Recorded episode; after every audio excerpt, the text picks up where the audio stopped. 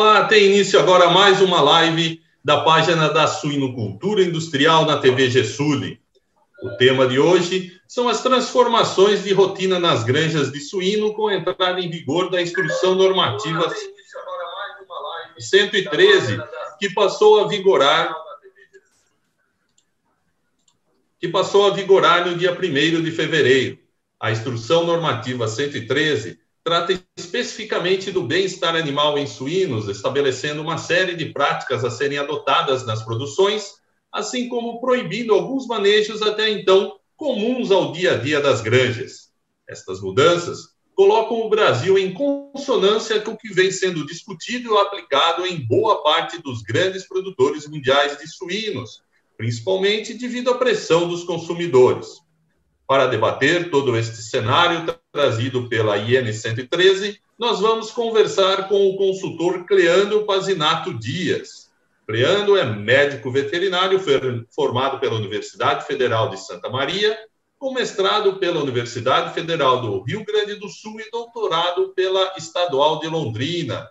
É consultor do Instituto Interamericano de Cooperação para Agricultura na área de sustentabilidade desenvolvendo projetos em parceria com o Ministério da Agricultura. É ainda membro do grupo de trabalho ad hoc da OIE em bem-estar animal e sistemas produtivos de suínos. É também um dos autores do livro Bem-estar dos Suínos e um dos editores do livro Suinocultura, uma saúde e um bem-estar. Queria lembrar também a todos aqui que as perguntas podem ser deixadas aqui nos comentários do vídeo e conforme o andamento da nossa conversa, nós vamos passando e repassando para o nosso convidado responder.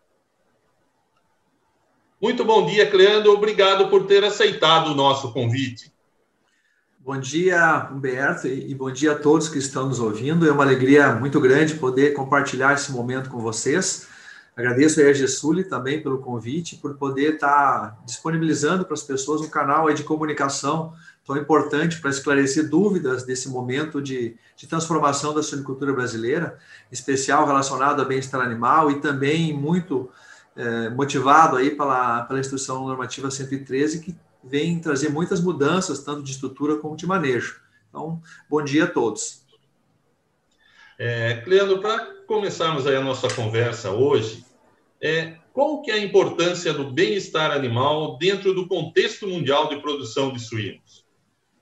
Bom, Humberto, o tema de bem-estar animal, ele, ele não é recente, né? Ele vem de alguns anos já, sendo cada vez mais debatido, discutido e sendo pauta de, eh, de assuntos dentro da cadeia produtiva e também junto de consumidores. E, então, assim, ele não é novo, mas no Brasil, com a IN 113, ele ganhou uma, uma dimensão, uma importância, uma proporção maior, que veio para validar nesse sentido muitas mudanças que já estavam acontecendo. Mas, assim, no cenário mundial, eu acho que um aspecto que a gente não pode deixar de, de comentar, partindo do pressuposto que, que a atividade suinícola é uma atividade com fins lucrativos, é, com finalidade comercial, que o, o bem-estar animal ele é uma exigência junto de, dos nossos consumidores, junto da cadeia é, de todas as pessoas que consomem carne suína. Então, quem compra, quem comercializa é, carne suína no mundo inteiro tem que colocar esse tema dentro das suas unidades, dentro das suas atividades, para fazer com que garanta para esse consumidor boas práticas, que está realizando boas práticas. Então, o Brasil aí é um, é um grande exportador, é, mais de um milhão de toneladas de carne suína foram exportadas no ano passado para uma dezena de países,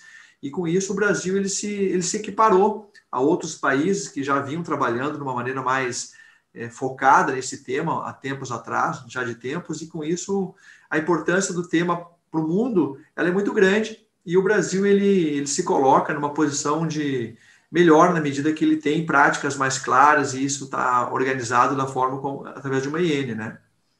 Uhum. É, é, vamos assim dizer, é, Cleandro, o Brasil atualmente ele está em linha com essas discussões internacionais é, e com uma legislação é, que atenda principalmente essas exigências por práticas de bem-estar na granja? Sim, é, sim, Humberto. O Brasil ele é, ele é um dos signatários da OIE, né? Então, ele, ele por ser um dos países que, que adere esses, esses, esses, esses estándares, esses padrões, ele tem, em tese, uma obrigação de seguir né, todas essas recomendações. E o capítulo, esse, melhor, a Instrução Normativa 113, ela nasceu já alinhada com o capítulo 7.13 de, de bem-estar de suínos no sistema de produção da OIE.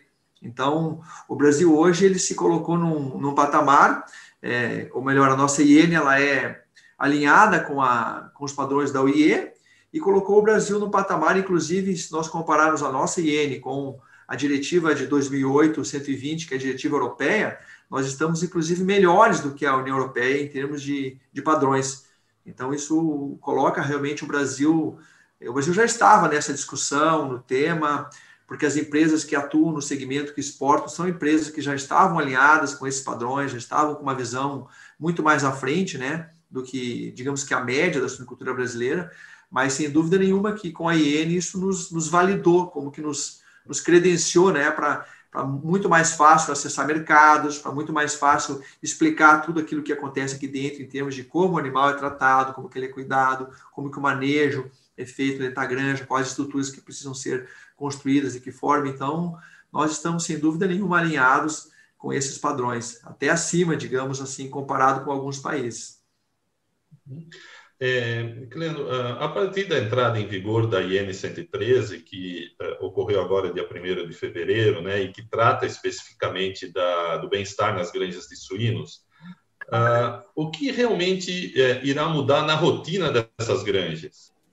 Humberto, essa pergunta ela é, ela, a gente podia dividir em, em duas partes. Né? Uma são mudanças estruturais, ou seja, as granjas que são construídas a partir de agora no Brasil, elas têm que seguir um padrão estrutural construtivo que, que tem algumas exigências e que antes não existiam. É, e também muitas mudanças relacionadas a manejo, a, a, como fazer, como cuidar do animal. Então, são, são dois aspectos importantes, um relacionado à estrutura, eu vou dar um exemplo, que é, por exemplo, a gestação coletiva, que ela passa a ser uma obrigatoriedade a partir do 35º dia de gestação. Isso não existia. Isso vai fazer com que a estrutura física, né, o, o layout das granjas, o, o modelo construtivo, enfim, atenda a essa demanda. Um exemplo prático que está relacionado ao manejo, não à, à parte de estrutura, é a questão da, da castração, por exemplo, é, castração cirúrgica que passa a ser necessária com anestesia e analgesia a partir de 2030. Então, assim, tem algumas mudanças que são relacionadas à infraestrutura e tem mudanças que são relacionadas ao manejo. Então, são, o que, que vai mudar na rotina? Vai mudar que as granjas construídas a partir de agora e o jeito de cuidar dos suínos a partir de agora, como você falou na introdução do, daqui da nossa live, você falou que vão ter coisas que vão ser obrigatórias a serem feitas e outras que a gente, talvez, algumas granjas ainda faziam, elas vão ser proibidas. Então, vão ser mudanças significativas, sim, no contexto produtivo. Uhum. Uh, e em termos de período de adaptação, vamos assim dizer, há, há algum período para que essas granjas é, se adaptem, seja fisicamente em sua estrutura ou em termos das práticas adotadas pelo, uh, pela sua equipe, pelos colaboradores? Sim, existem. A maior parte da, do documento da IN está valendo a partir de 1 de, de fevereiro, que foi o que você comentou. Ela foi publicada no Diário Oficial no dia 18 de dezembro, a IN 113 passou a vigorar a partir de 1 de fevereiro, que foi aí segunda-feira é, retrasada, né? Então a maior parte dela já está valendo, já não, não tem um período de adaptação, ela passa a vigorar, tá? Só que existem mudanças que a gente pode considerar de, ou melhor, exigências, adequações que são de curto prazo, que vão aí, por exemplo, um ano, até em torno de um ano para ser adequado, por exemplo, as densidades no setor de creche, é, é um, é um exemplo bem, bem claro de coisas que podem ser adaptadas em um ano.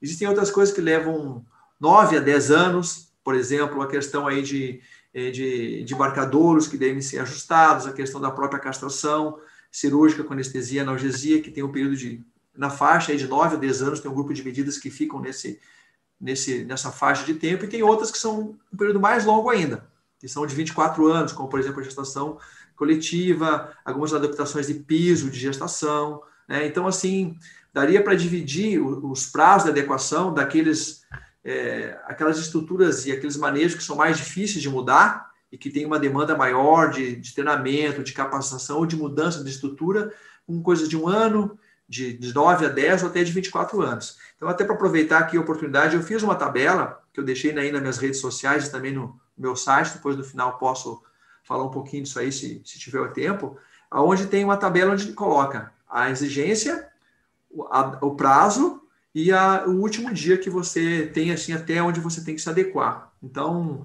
a resposta, assim, para essa pergunta, Humberto, ela, ela, ela, ela, é, ela é mais ampla, né, para ser respondida em dois, três minutos, como a gente está aqui numa live. Então, quem quiser saber mais detalhes, talvez tem que olhar cada adequação e ver o prazo para cada uma. Mas, para finalizar, de maneira geral, a maior parte da IN está valendo, já está valendo, já está em vigor. Né?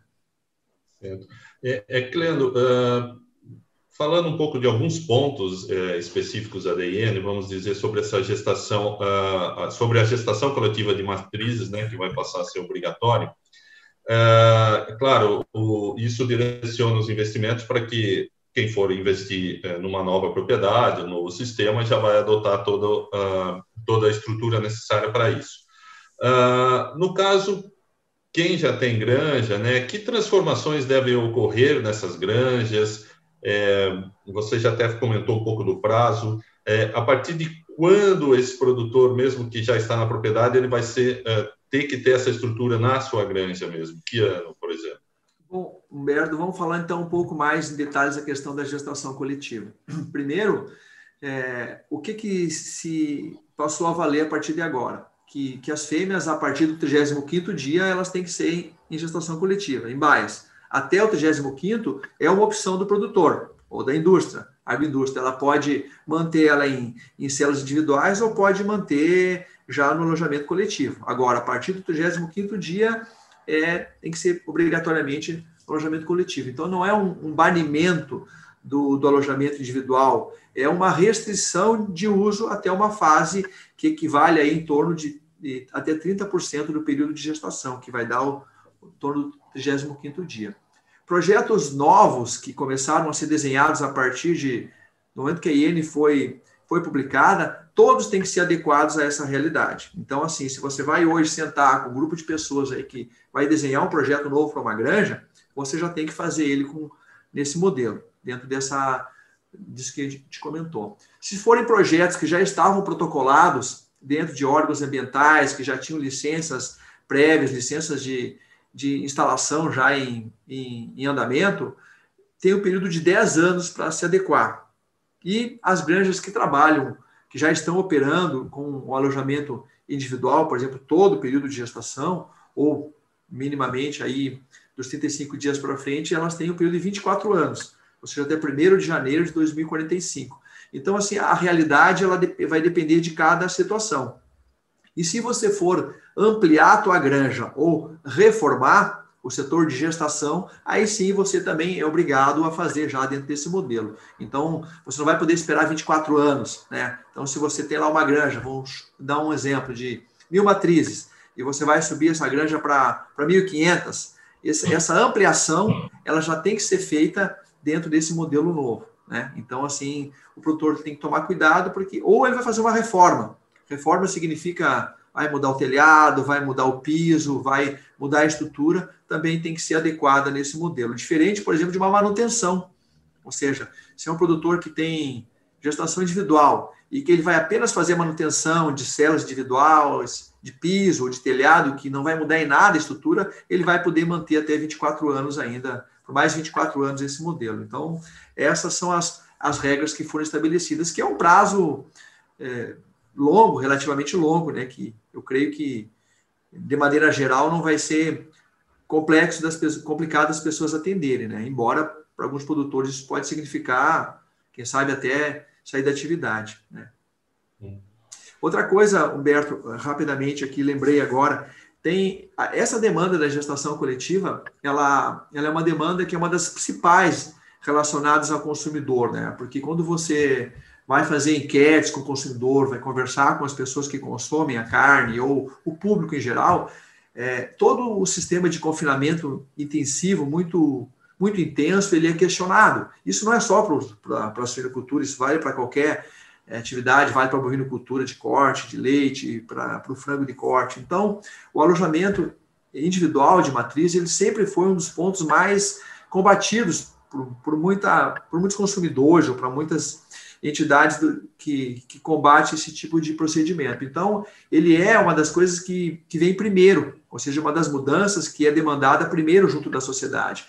Para atender isso, muitas agroindústrias brasileiras se anteciparam a essa situação. Então, eu vou citar aqui, porque eu vou acabar citando todas e não vou estar fazendo nenhuma um benefício em particular para ninguém, para nós estar comentando o nome de empresa, mas a partir de 2014 teve um movimento intenso aí de, de anúncio, ou seja, de empresas que anunciaram a transição para o alojamento coletivo.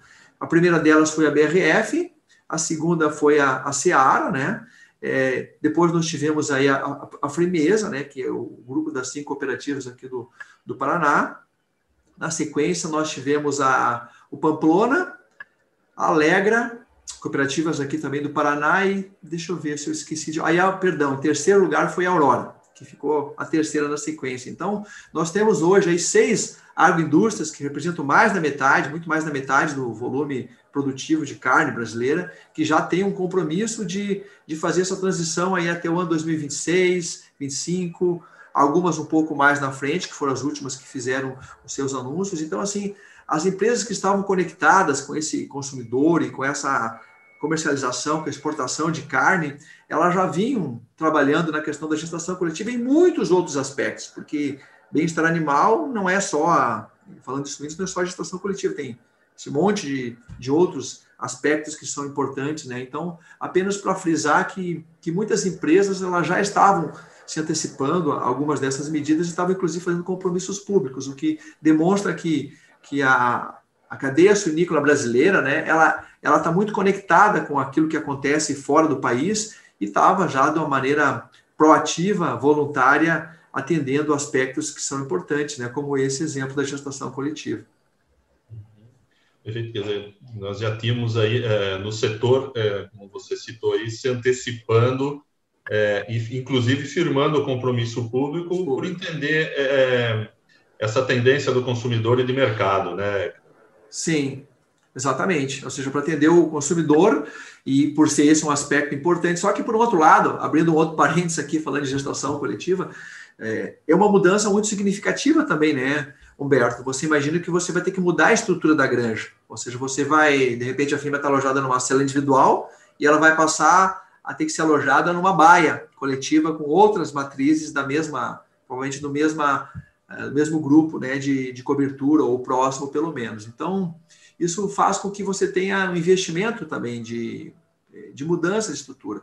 O que, o que a gente tem que também olhar, o lado também do setor produtivo que tem que se adaptar. Então, é uma mudança que tem um impacto econômico importante, por isso também ela ser uma mudança que tem um prazo maior, né? porque muita gente até questionou, poxa, mas vão deixar 24 anos para se adaptar à gestação coletiva, se tem muitas empresas que já anunciaram, inclusive, tem boa parte do plantel brasileiro que já vem trabalhando assim, ou que os projetos novos já têm nascido com esse conceito, mas, por, por um outro lado, se a gente for olhar para a visão assim de, de um produtor que está lá instalado, ele vai ter que reformar completamente o setor de gestação para se adequar. Então, também tem um lado social que a gente também não pode ignorar dentro dessa, dessa mudança. Por isso, isso é uma mudança que tem um prazo maior.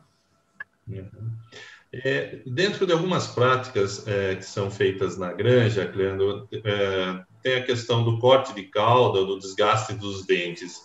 É, isso também vai mudar completamente a partir dessa instrução normativa?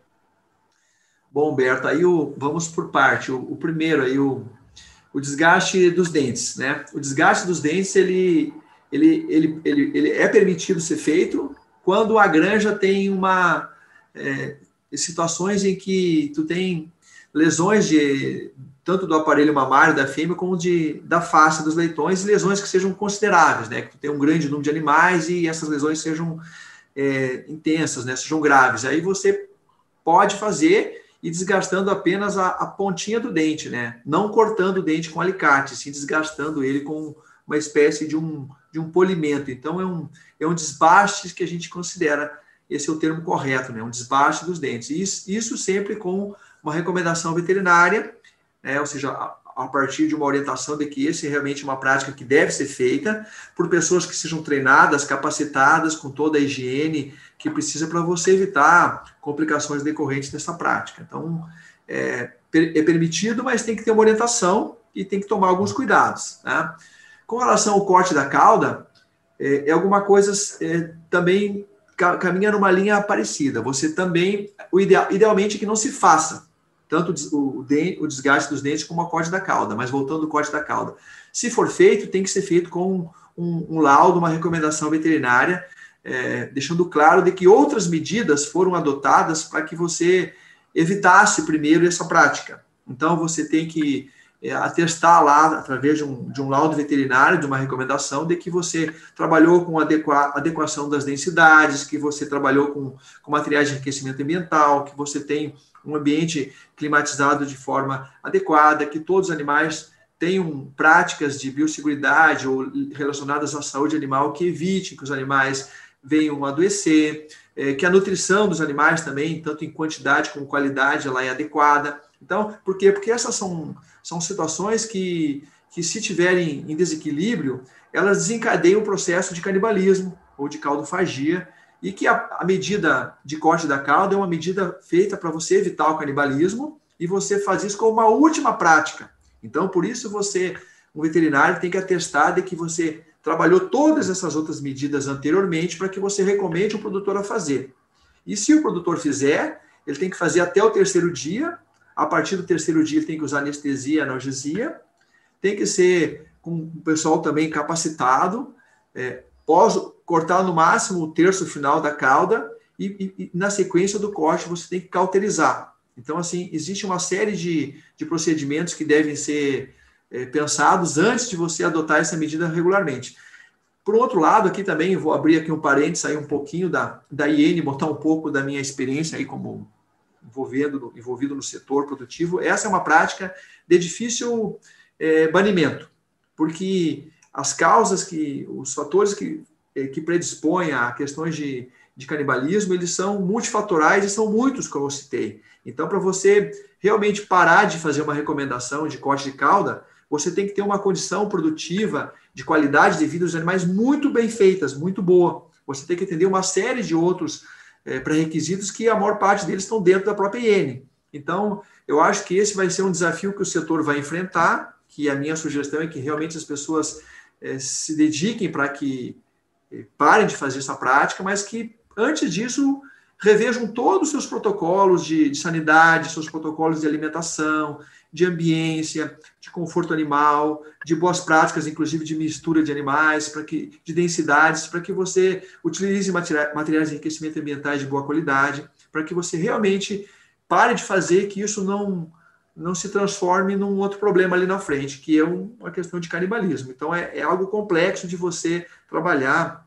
Precisaria aí um, um tempo maior para a gente entrar um pouco mais a fundo nessa questão, mas é um, é algo mais complexo do que o, o desgaste dos dentes, que é o desbaste que muitas granjas já deixaram de fazer e não tem tido nenhum tipo de problema. Ou se faz e faz um número pequeno de porcas, né, de leitões, leitegadas, perdão, que isso é, é algo que, que pode ser controlado de maneira muito mais fácil e mais rápida, né?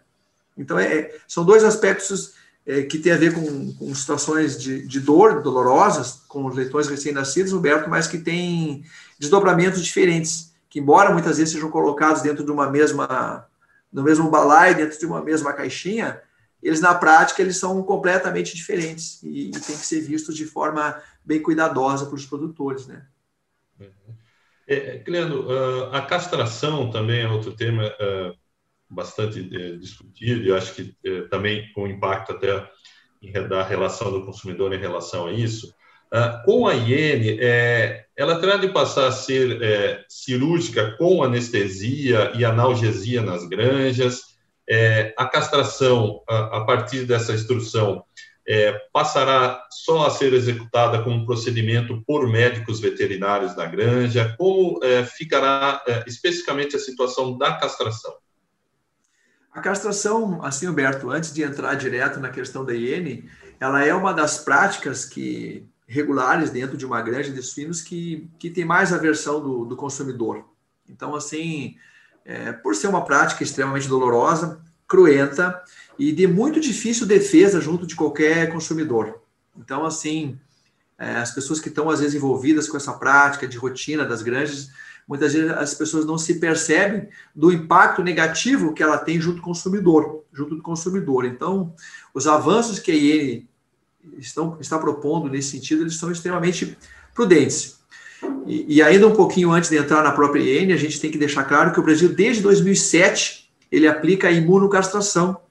E hoje nós temos aí em torno de 85% do, do rebanho de, de machos, né, que são imunocastrados, que é uma prática extremamente amiga do bem-estar animal, ou seja, que é extremamente boa porque você deixa de fazer a castração cirúrgica e você passa simplesmente a aplicar duas vacinas, uma vacina, uma primeira dose, depois uma segunda, e você deixa de fazer isso aí, além de ter ganhos em termos de bem-estar animal, você tem ganhos produtivos expressivos e também em questão de, de quantidade de carne produzida, de benefícios ambientais, inclusive de sustentabilidade relacionado à, à melhoria de conversão alimentar, enfim. Então, essa é uma prática que, que também coloca hoje o Brasil num patamar diferente. Se você olha aí é, outros plantéis de concorrentes nossos, mundiais de produção de carne da Europa ou de outros países, a gente vê que nós estamos muito avançados nesse sentido. Que a imunocastração é algo muito favorável é, nesse, nessa questão. Isso vai, obviamente, continuar sendo permitido, obviamente, né? Sem, sem dúvida nenhuma, porque é uma prática muito boa.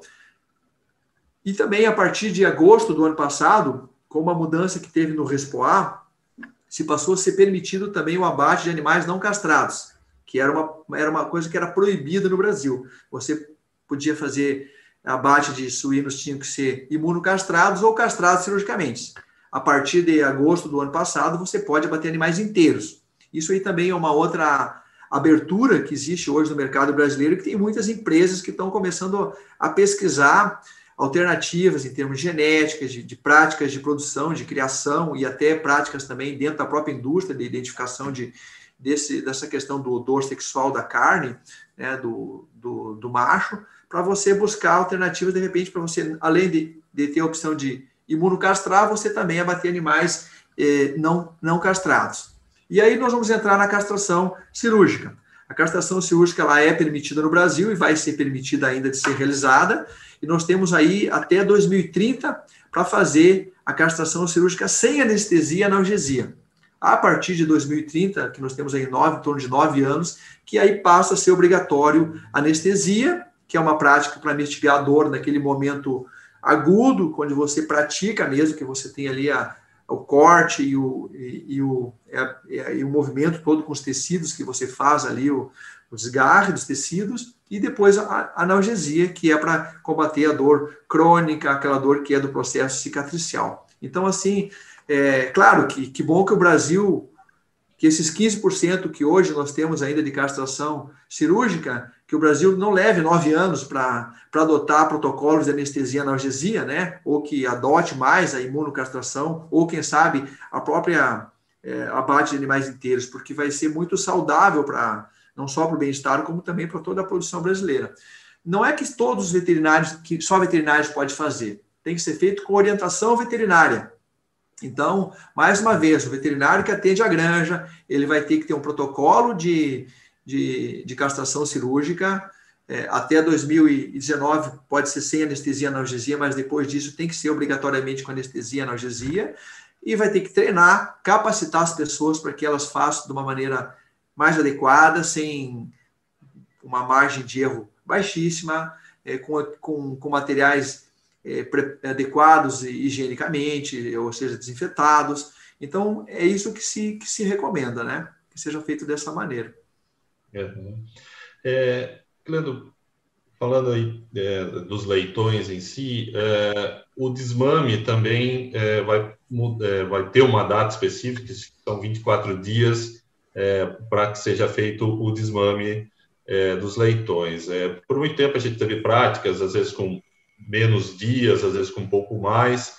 É, o que que, é, por que, que essa idade é adequada, o que, que muda, o que, que beneficia o bem-estar é, você desmamar, no caso, dentro de uma data que foi a proposta de 24 dias? É, então, a IEN, ela propõe isso aí, ela, ela propõe, não, ela exige que seja 24 dias de idade média de lote, né? ou seja, você vai como média, grupos de leitegadas que você vai desmamar, elas têm que ter no mínimo 24 dias. E tem um período de 24 anos também para se adequar. Por quê? Porque possivelmente alguns produtores que têm desmames com idade inferior, aí de 20, 21, eles vão ter que construir novas maternidades, vão ter que ampliar, melhor dizendo, o setor de maternidade para você poder deixar fêmea, mãe e filhos por um período maior dentro, dentro da, da da, da maternidade. Né? Então, esse é o que é o que se está escrito na IN. Né?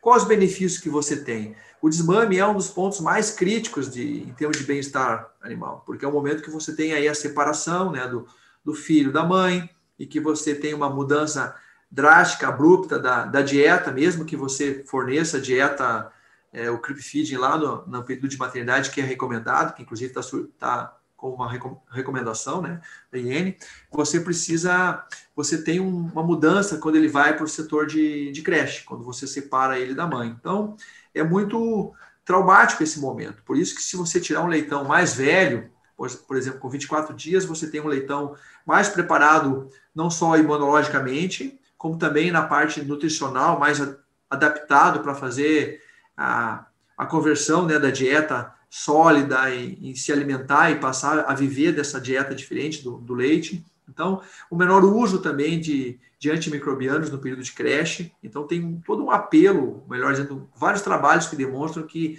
é benéfico para o bem-estar animal, é benéfico também para a redução de uso de antimicrobianos, é melhor para a saúde do animal, é, tanto é, digestiva, entérica, de absorção de nutrientes, como também a parte de, de saúde, de imunologia, né? Então tem uma série de benefícios que, que advém de você trabalhar com uma idade um pouco maior.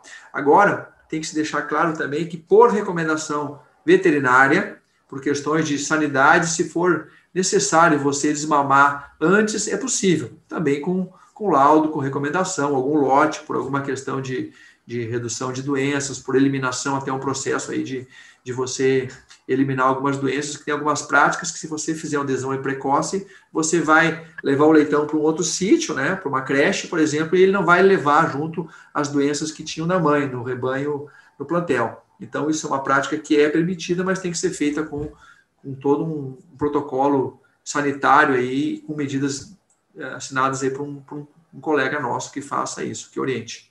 Né? Uhum. É, é, são é, vamos dizer, várias mudanças, algumas, é, no caso, é, estruturais, né, físicas, mas principalmente essas mudanças de práticas, né, que você exige uma mudança da pessoa que está da equipe, do colaborador na granja. É, vai exigir uma, praticamente uma mudança cultural dessas equipes na granja. Você acredita que esse será um processo fácil de ser é, implantado ou vai demandar um, um, treinamento intenso? Como deve ser esse processo é, das equipes se adaptando a essas novas situações na grande? Olha, Humberto, eu acho que a, a brasileira ela é uma suinicultura tecnificada, né, moderna, e, e eu acho que ela não vai ter grandes dificuldades de, de fazer essas adaptações. É claro que vai ter produtores, como a gente citou algumas empresas que estão na frente, que não né, que vão ter uma dificuldade muito pequena, né, e outros que vão ter mais dificuldade. Então, é como uma, como tudo, né? Tem uns que vão estar na frente, outros que vão no meio, e outros que vão ficar mais, mais atrasado para fazer todas essas adequações. Mas a IN ela pede treinamentos a cada dois anos, pelo menos, treinamentos formais, e que tenham pessoas em quantidade de pessoas suficiente para atender todas os, as práticas de manejo dentro da granja, capacitados. E, e eu acho que a as equipes brasileiras elas são muito boas em via de, via de regra, né? Nós temos assim resultados de produtividade excelentes em boa parte do plantel brasileiro e essa questão do treinamento, a capacitação, ela já é feita de alguma maneira. Só que ela é feita de uma maneira esparsa, às vezes não regulamentada e, e muitas vezes focada em outros aspectos. E o que se pede agora é que se sejam capacitadas pessoas com foco também em atender melhor o bem-estar animal. De que maneira? Práticas é, é, orientando as pessoas de como alimentar os animais de maneira coerente, correta, de como fazer práticas reprodutivas que sejam mais adequadas, é, questões sanitárias também. Então, são aspectos desse sentido que, que vão estar dentro dos, do, do, programa de treinamento dessas equipes. Então, eu vejo que é, vai, claro, representa um desafio fazer isso de uma maneira formal, organizada, dentro de, de prazos regulamentares, mas eu creio que isso não vai ser um desafio tão grande, não, conhecendo aí a, a suinocultura brasileira e, e os empresários, as agroindústrias, as equipes de fomento, de, de, departamento técnico, a gente tem, eu creio que isso não vai ser tão complicado de fazer, não. É, para a suinocultura brasileira, uh, essa legislação, ela representa um salto em termos de qualidade da, uh, da produção, é, tendo como referência o atendimento a esse anseio do consumidor? Eu sei que você já abordou um pouco isso, mas é, essa legislação representa esse salto? Representa, sim. Nós não tínhamos, né? A primeira vez, né, Humberto? E o Brasil, acho que ele, é, ele estaria tava mais do que na hora de ter um, um, documento dessa natureza, porque o que que acontecia, né? Você, você se coloque na, na posição primeiro do produtor. Vamos olhar as coisas por, por segmento.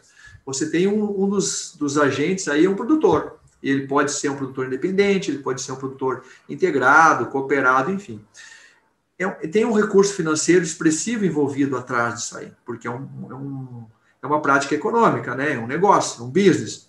Então, tu imagina é, que esse produtor tivesse que fazer uma reforma na granja, que esse produtor quisesse ampliar, é, ou que esse produtor quisesse começar uma nova granja, ou entrar um novo é, investidor na área. Nós não tínhamos antes umas normas que pudessem direcionar o próprio investimento. Então, isso vem ajudar as pessoas que investem, né? aí eu estou falando aí das agroindústrias, especial produtor, vai ajudar os técnicos que, que desenham, que organizam as plantas, que descrevem os manuais de manejo, que orientam os, as equipes de trabalho, vai orientar eles a trabalhar, orientar eles a como fazer esse, esse manejo, essa orientação de uma maneira mais coerente, todos os, os procedimentos operacionais padrão, padrão, as instruções técnicas, todas as recomendações, elas vão ficar muito mais claras e que antes nós não tínhamos. Então, tu veja como isso facilita a vida do produtor, facilita a vida do técnico, vai facilitar também a vida de quem comercializa a carne suína brasileira, tanto no mercado interno quanto no mercado externo para exportação. Você vai poder é, sofrer auditorias de uma maneira muito mais tranquila, porque você tem um, uma instrução normativa e se você seguir no mínimo aquilo, e o ideal é que as pessoas façam mais do que a IN pede, né? porque a IN é o mínimo, é importante também deixar claro aqui que a, que a IN ela é o mínimo que se pede, é importante que as pessoas, as empresas, que possam fazer mais do que está na própria IN, é o ideal, né? que esteja uma folga, né? que não simplesmente cumpram a legislação, que simplesmente façam algo para melhorar a qualidade de vida. Então, isso vai melhorar também a facilidade de comercializar carne no mercado interno, explicar para o consumidor brasileiro e também para aquele comprador de fora como que o Brasil processa todas as suas atividades internas dentro das granjas. Tende a melhorar a produtividade, porque o bem-estar animal caminha com, com melhora de produtividade, em via de regra, é um caminho de mão dupla, ou seja, se você tem um animal em melhor condição de, de instalação, mais bem manejado, ele vai produzir melhor, a fêmea vai produzir mais leitões, vão ganhar mais peso, vai converter melhor a ração em carne, em leite, você vai ter menores perdas por mortalidade, por morbidade, por doenças que acontecem da granja. Então, vai ser uma atividade, tende a ser uma atividade mais rentável. É claro que se tu pegar produtores que já vinham muito alinhados com essas práticas, talvez o impacto de uma nova IN vai ser pequeno.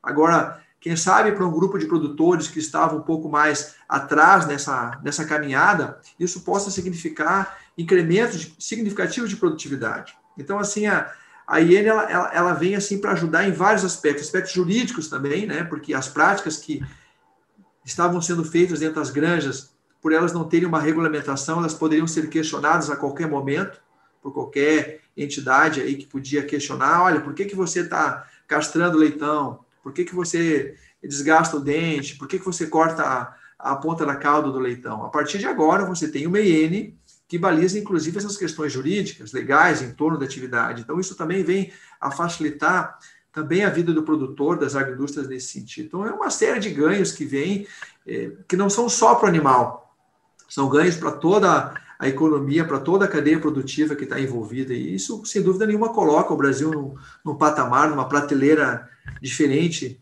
de outros países, né? É muito bom, Humberto, nós está vivendo esse momento.